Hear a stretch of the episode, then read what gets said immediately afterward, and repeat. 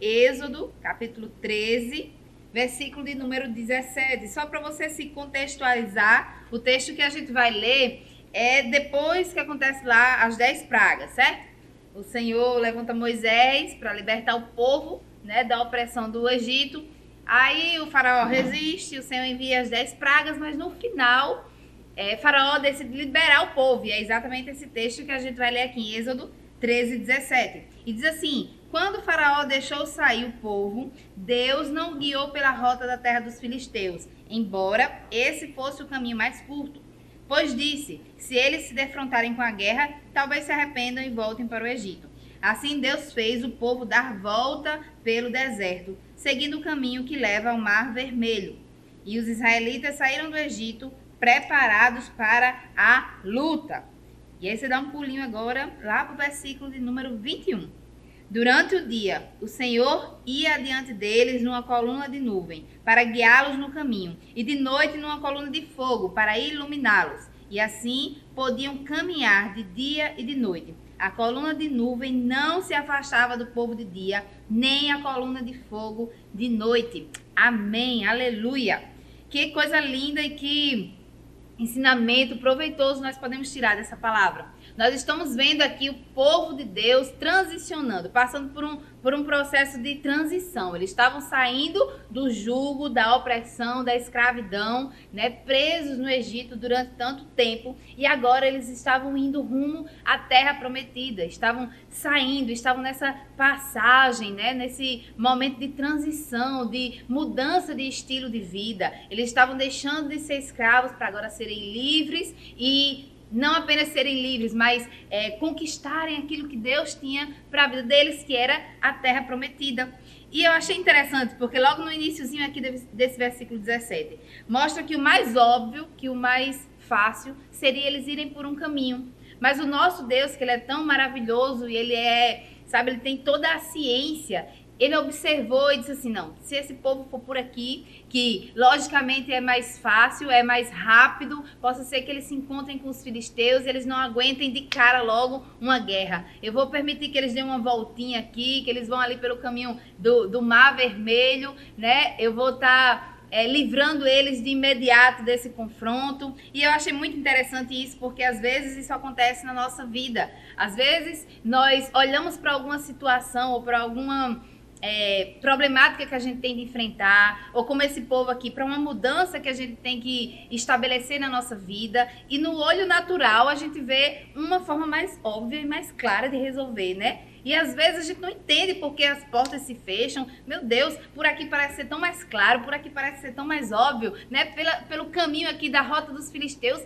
parece ser mais rápido para chegar em Canaã e nós estamos meio que perdidos aqui dando voltas, mas na verdade o próprio Deus estava dando livramento a eles, né? O Senhor estava livrando eles de passarem por uma adversidade logo no início da caminhada, né? Passarem por uma guerra logo no início. E eu achei muito lindo, porque o Senhor, né, deu esse livramento momentâneo, mas disse que o povo saiu do Egito preparado para a luta.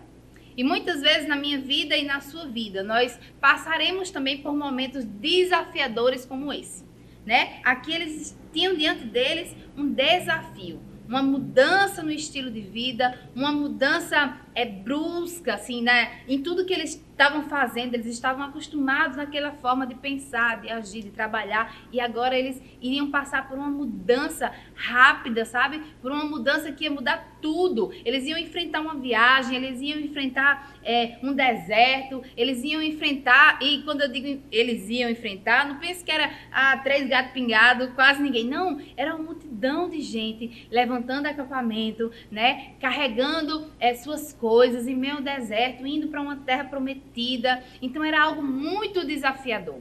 E às vezes na minha vida e na sua vida, nós também passaremos por esses momentos de desafio. Nós também passaremos, sabe, por circunstâncias que vão tirar a gente daquele, é, daquele sistema mesmo que a gente está acostumado para levar a gente para um outro estilo de vida e muitas vezes aquele outro é, essa mudança é necessária que aconteça para que você venha viver o plano perfeito de Deus para a sua vida. E às vezes vai gerar um desconforto. E aquele povo é, sabia que poderia encontrar adversidades no caminho. E aí diz que aquele povo saiu do Egito preparado para lutar. Eles já estavam preparados para a adversidade, sabe? E nós devemos colocar isso também em prática na nossa vida.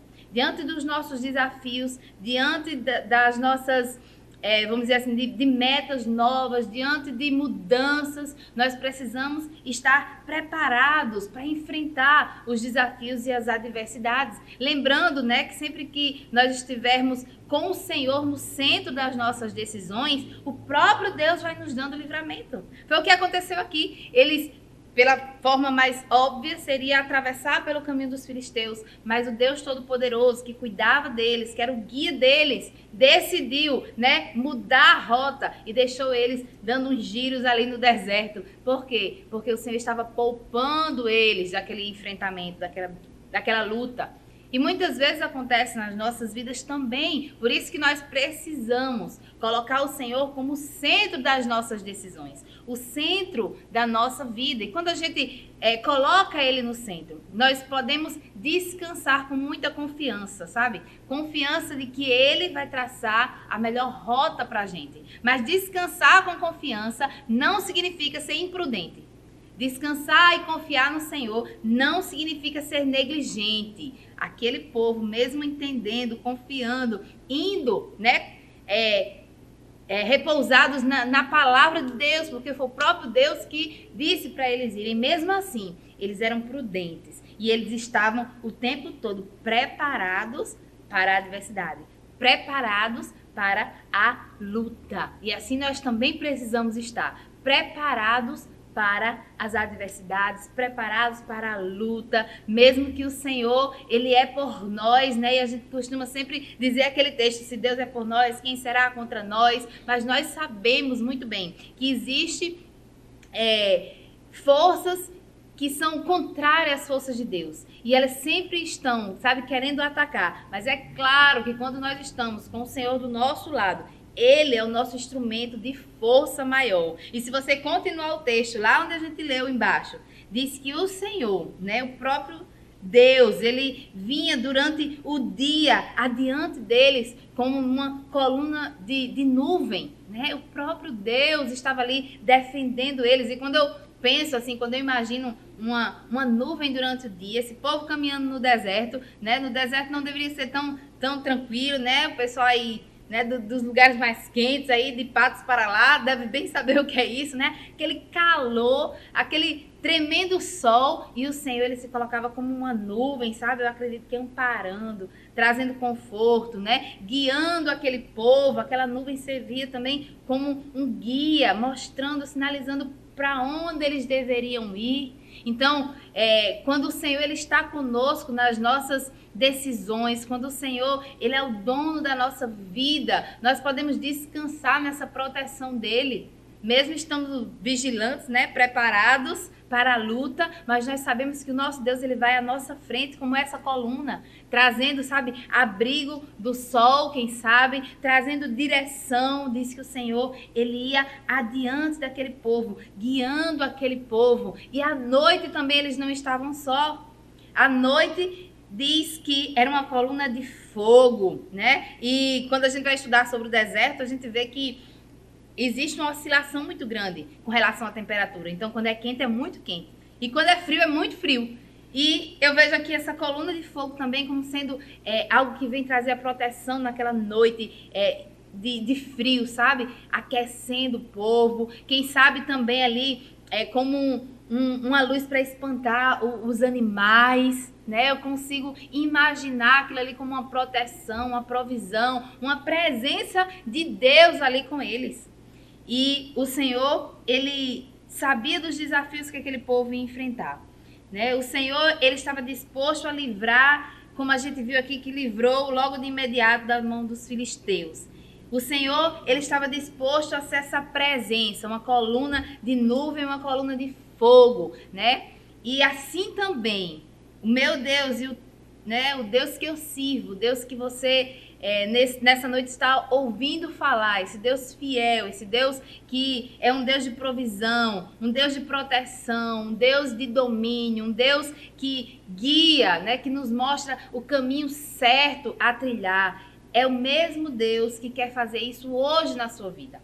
É o mesmo Deus que quer fazer isso hoje na minha vida nos guiar, nos proteger, nos orientar, nos livrar diante das nossas decisões, diante das nossas mudanças. Eu acho que todos nós fomos impactados de maneira assim muito rápida, né, com essa mudança de rotina. De repente a gente se viu, né, nesse isolamento e agora como vai ser o dia todo em casa? Como é que é uma mudança muito rápida, mas deixa eu te dizer, se o Senhor se o Deus aqui de Moisés, o Deus do povo de Israel, se ele é o mesmo Deus na tua vida, deixa eu te dizer, se ele estiver no centro, ele vai ser como essa nuvem, trazendo proteção, trazendo conforto, trazendo é, vamos dizer assim, direcionamento para a tua vida. Ele vai ser como essa coluna de fogo aquecendo o teu coração, sabe, trazendo a chama, o brilho dele para a tua vida, te direcionando mesmo nesse processo, né, que a gente está vivendo de transição, né? Se o Senhor ele for o centro da tua vida, ele vai ser esse que guia e que trilha os teus passos para que você possa é, sair, sabe, do território do inimigo, como aconteceu aqui com esse povo. E eu queria atear fogo no teu coração. Eu queria que o Espírito Santo agora pudesse invadir o teu ser e que você pudesse desejar muito ter um relacionamento com esse Deus que a gente viu aqui. O Deus de Israel o Deus que livrou esse povo do Egito, o Deus que livrou esse povo dos filisteus, o Deus que era proteção e provisão no deserto para esse povo. Eu quero que o teu coração se encha de expectativa, de conhecer profundamente esse Deus, né? Que o seu coração anseie por conhecer, sabe? Por ter a revelação desse Deus que é tão maravilhoso e tão precioso e que deseja em meio às nossas adversidades, em meio às nossas mudanças, em meio aos nossos, é, digamos assim, é, planos, ele deseja ser o centro. E quando ele é o centro, tudo nos vai bem. Amém? Que você possa ser inundado por essa reflexão. Que o Espírito Santo de Deus possa fazer o teu coração arder. E o meu convite é para que você, aí onde você está, que você possa pedir a Deus agora, sabe? Faça essa oração. É uma oração simples. Você pode dizer com as suas palavras: Deus, se tu és mesmo tudo isso que essa pastora está falando aí, se tu fizeste realmente isso que ela está dizendo aí na Bíblia, se aconteceu realmente, tu fosse provisão, tu fosse é, uma bússola, orientação para esse povo, se tu existe, eu quero colocar o meu coração diante de ti, para que tu faças na minha vida também essa transformação.